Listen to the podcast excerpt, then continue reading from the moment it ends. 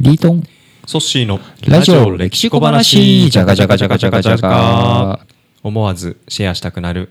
ラジ歴今日はテロについて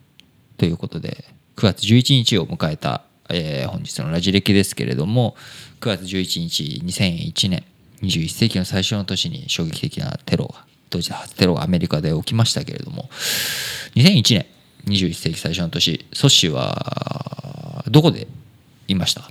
埼玉県の実家で、実家で。えー家族でリビングであのテレビを見てました。僕もちょうどすごく記憶にあってですねあの当時僕高3だったんですよ。ほ高3で受験勉強しててでもはい。その日って、あの台風うん。が直撃するっていう予報だったんですね関東。で学校休みだったんです。よそうだったんでしたっけ？で学校休みで、でも学校休みになっちゃったけど台風来なかったんでほこうまあ勉強してたんですよね、はい。自習というか家の近くで。受験生ですからそうそうスタバスタバで勉強してたんですけどおしゃれあのーこう家帰ったら、まあ、衝撃的なシーンを見てということだったんですけどやっぱりね同時に、まあ、今年はオウムの死刑執行があったりとかこうテロとかマインドコントロールこういったものについてちょっと今日はね考えてみたいなと思うんですけれどもはい。なんかこう基本こうオウム真理教の信徒だった人たちっていうのも基本的にみんな高学歴だったりとか、庭に帰ればすごく善良な人とかだったりするのにそういう人たちが視野狭窄に陥っちゃって思わずそういうことをしてしまうのか。なかなか怖いなとか分かんないなっていう気持ちがすごく強いと思うんですけどもやっぱりこう人が何かに依存してしまうとか考えが一つになってしまう、まあ、視野が狭くなってしまうことってこうマインドコントロールのこうなんか本を読んだところによるとやっぱりトンネルに入り込むっていうような表現の仕方をその先生はしていて。トンネル。トンネルに入るとはい。出口に光が見えるじゃないですか。光がかすかに。まあ、出口出口が近くなれば近くなるんで、光が強くなってくるわけなのでその光に向かって一直線になっちゃうと。うんでもそこにそもそもトンネルに入っているっていう状態になってしまうっていうことが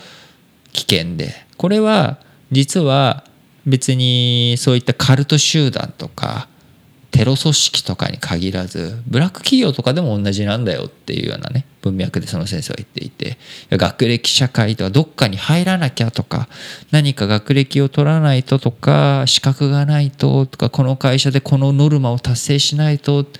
ていうのはもうそれは一つのトンネルになってしまって答えがありきになっちゃってるんですね。光が一つに設定されちゃっているでこういった状況に陥ってしまうと人間は判断力をどんどん失っていってしまうと。でそれをやればいいんだよそれをこなせばいいんだよっていうことでこうセットされてしまうと人間って視野狭窄。その目的がこうと目的の達成だけが人生の目的みたいになってしまうから。さっきから少し喋ってないですけど大丈夫ですか？大丈夫です。ちゃんと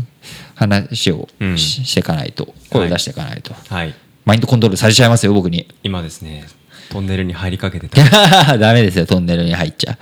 あのね特にこう音声メディアなので我々もこう一方的に喋っているのでつい聞く人っていうのは、まあ、この人たちの言っていることをスーッとね僕らも入ってもらうことで実は大事なんだけれども鵜呑みにするっていうのはやっぱり良くないことなので、どんなことでも建設的な批判意識を持ってこれって本当にそうなのかなとか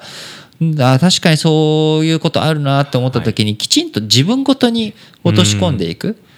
人が言ってるからとか何々さんが言ってるからこの人の話だからではなくてそれを自分ごとにどう落とし込んでいくのか、でもそれって違くないですか？って質問するだ質問力の大切さって、はい自分が他者に依存しない他者の考え方にこうコントロールされないっていうことだからこうみんなだから同じ人間なんだけれどもそこで考えることを放棄するっていうことをしてしまうとトンネルにまさに入っていてしまうということでそういったところから人は善良さ、ゆえにはい真面目なんですよノルマを達成しようというふうに思ってる人っていうのは。うん。そうするとその善良さが変な方向にブワッといってしまうと、特攻自爆テロ、カルト宗教ブラック企業うん。の管理職になっていったりとか、っうん。ていうことになってしまうので、まあ、自分が本当にトンネルに入ってないかなその光その出口って一方向なのかな他にも非常口ってあるんじゃないのかな、っうん。ていうことをぜひ何か苦しんでいることを抱えている人がいるのであれば、うん。ぜひそういったところにも目を向けていってほしいなと思います。夢中になるとまっすぐ向くことが楽しくなってハイになってもうひたすら行くぞって人間結構思いがちですけどはっと客観的に自分を振り返るこういう視点もやっぱり大事なのかなって今日改めて思いました。ラジオ歴史小話お相手はリートンとソッシーでした